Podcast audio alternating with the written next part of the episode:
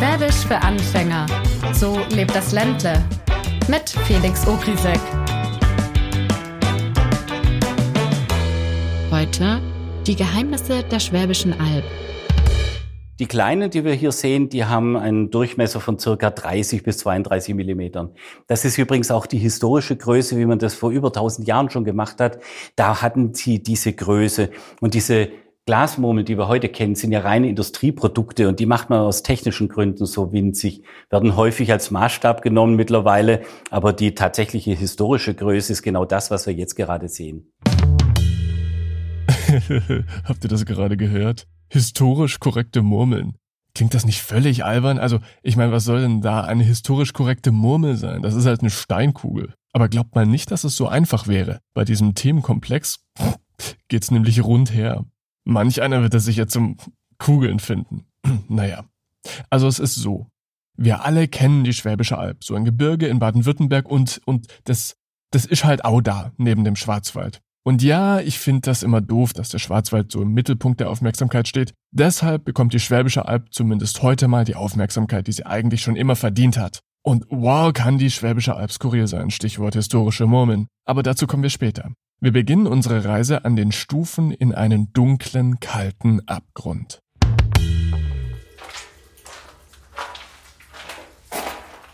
Es ist kühler und nasser, als ich es für diese Jahreszeit gewohnt bin, aber bei 30 Grad im Schatten ist das auch ganz angenehm, wenn ich ehrlich bin. Und huch, es tröpfelt von oben.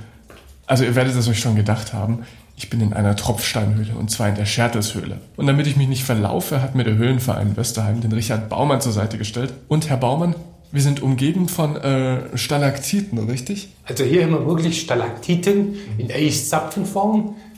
Ein Stalaktit ist ein Tropfstein, der wo von oben nach unten wächst und wird so gebildet. Genau. Und wir haben da einfach die Kalküberreste, wo, wo mit der Wasserverdunsten verdunsten und dann entstehen die Stalaktiten. Hm, ich habe ja mal als Eselsbrücke gelernt, dass die hängenden Stalaktiten die mit dem T sind, weil so ein groß geschriebenes T eben aussieht, als würde was von der Decke hängen. Und bei einem großen M hat man die beiden Spitzen, die wie Stalagmiten nach oben zeigen. Und ich sehe auch, dass an den Stalaktiten da oben überall Tropfen hängen. Ist das, weil es gestern geregnet hat? Also wenn es draußen regnet, kriegen wir sie hier in der Höhle erst nach zwei, drei Tagen ab. So lange speichert sich so das? So lange speichert sich das im, im, im, im Naturgestein, genau, speichert sich, bis es unten kommt. Genau. Also es geht zwar immer tiefer in den Berg rein, ähm, aber da vorne ist, naja, eine große Halle mit Licht. Was ist denn da? Also hier, das ist eigentlich die Domhalle. Das sagen wir, das sieht aus wie ein Dom, wie eine Kirche, ganz groß. Vom Boden bis zur Decke sind es 19 Meter. Das ist bis zur Oberfläche 24. Und das ist jetzt wirklich der einzigste natürliche Eingang zur Höhle. Stimmt, da oben ist ein kleines Loch, wo das Sonnenlicht durchscheint. Genau, das ist wirklich der einzigste natürliche Eingang und der wurde erst einmal erwähnt in einer Chronik im Jahre 1470 als Schratzenloch. Und Schrat kommt von den Mittelhochdeutschen bedeutet so viel wie Waldgeist oder Kobold. Deshalb traute sich hier wirklich lange niemand einzusteigen. Das heißt, es war auch einfach so ein mystischer Ort. Genau. Und dann mündlich wurde überliefert, dass ums Jahr 1700 ein Jäger namens Freiherr von Schottel auf der Jagd war. Schottel, die Schottelzöhle, genau. Mhm. Und sein Hund fiel in den Trichter und der Freiherr von Schottel wollte dann seinen Hund wiederhaben und ist damals eingestiegen und somit war dann der erste unfreiwillige Besucher der Schadelshöhle. Aber gab es denn ein Happy End für den Hund, der hier runtergefallen ist? Laut Sage hätte er überlebt, ja. das wäre aber auch ein blödes Ende gewesen für die Geschichte, wenn der Hund nicht überlebt hätte, Herr Baumann. Aber Ihnen vielen Dank für Ihre Zeit. Wir klettern jetzt wieder ans Tageslicht und haben noch eine kleine Tour vor uns, denn als nächstes sind wir Tüftlern auf der Spur.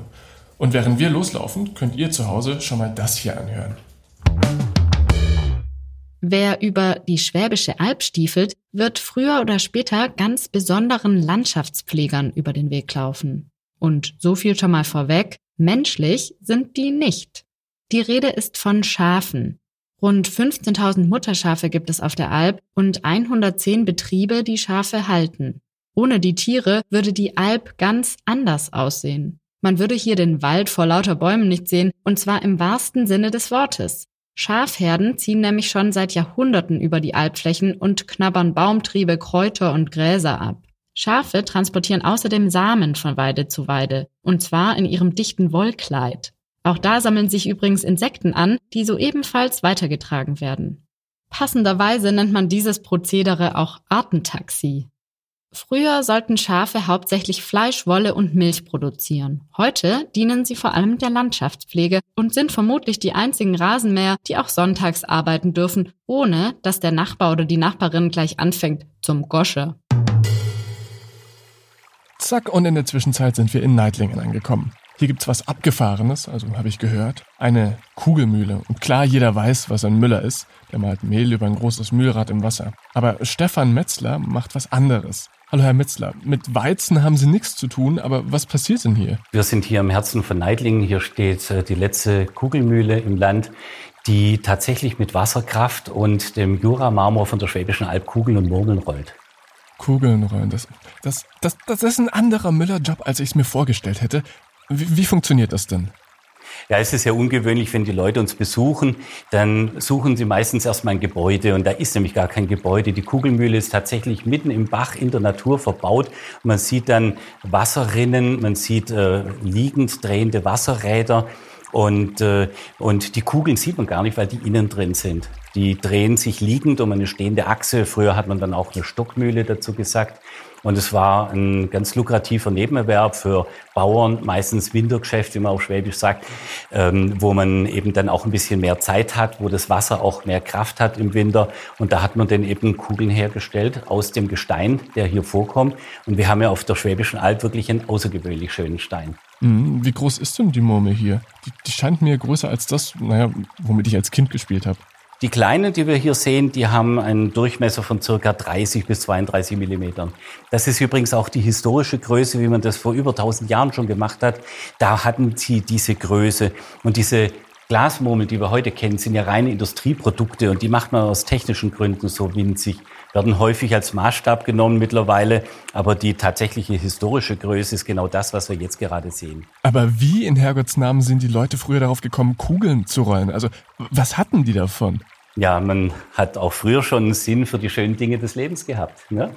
Und ich glaube, dass äh, wer die Idee hat, das weiß man nicht. Dass der Name ist nicht überliefert. Wir wissen nur eins über diese Person, sie sprach Deutsch, weil Kugelmühlen gab es nur im deutschsprachigen Raum, auf der ganzen Welt sonst nicht. Und ist auch nie von Auswanderern mitgenommen worden in die neue Welt. Es blieb also immer hier im Land und auch nur da, wo wir Mittelgebirge vorfinden, die Kalkstein aufweisen. Zum Beispiel eben im Württembergischen, im Fränkischen. Ja, da gab es also sehr viele Kugelmühlen.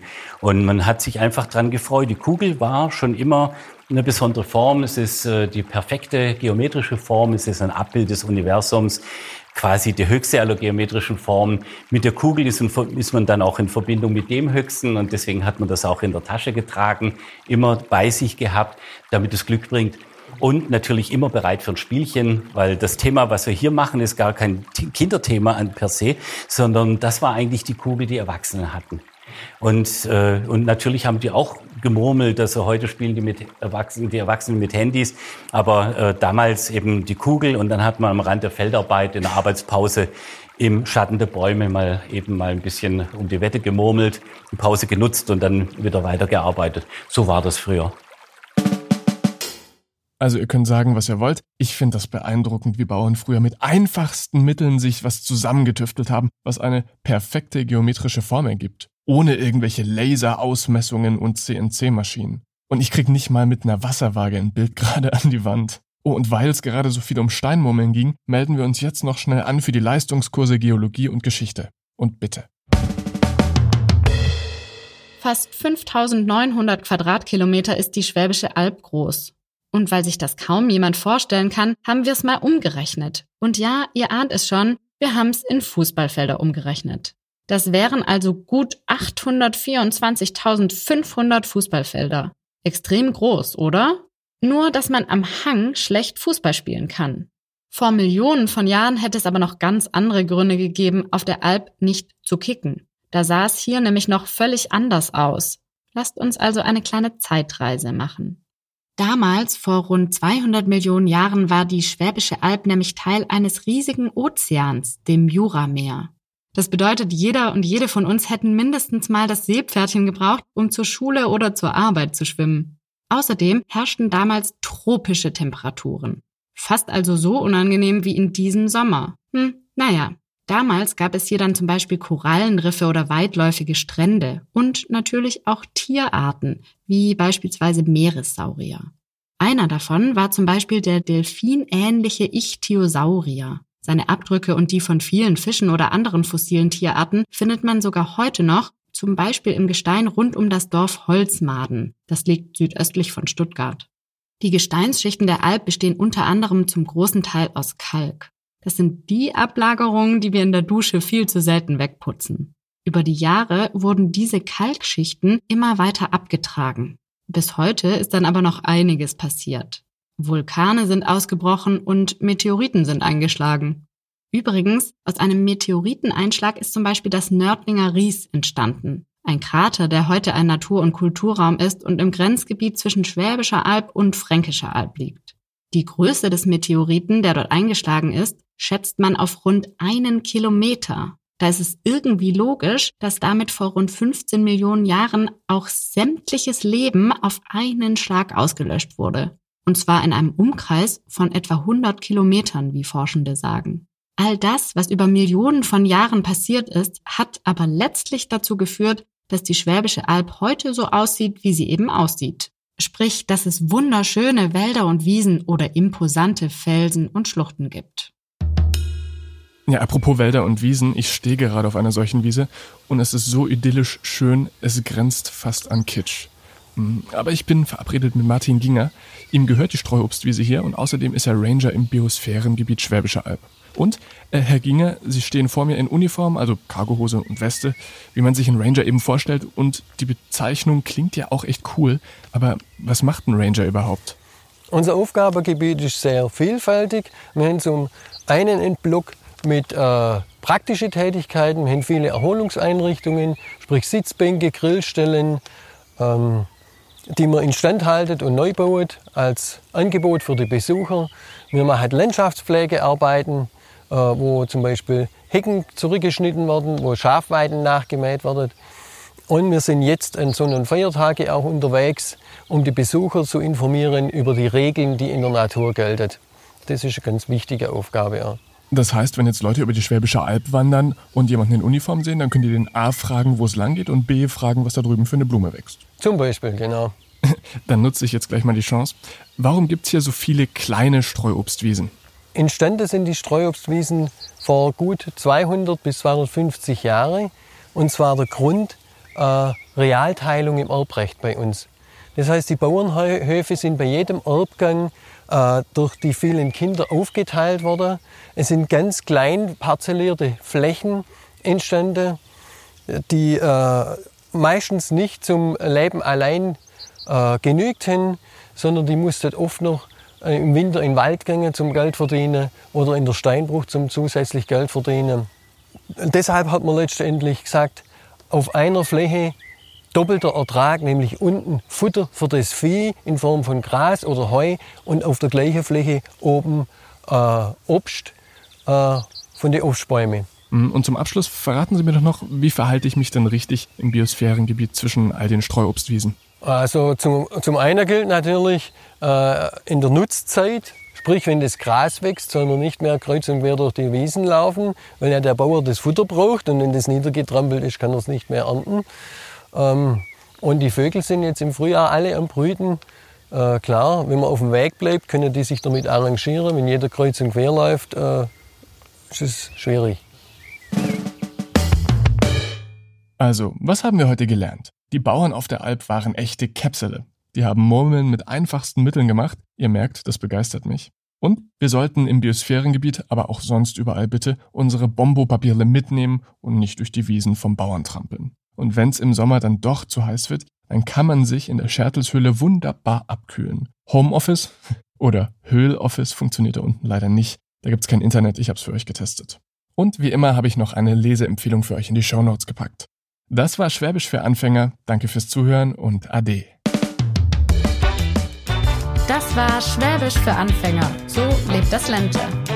Hört euch auch die weiteren Folgen bei Apple Podcasts und bei Spotify an.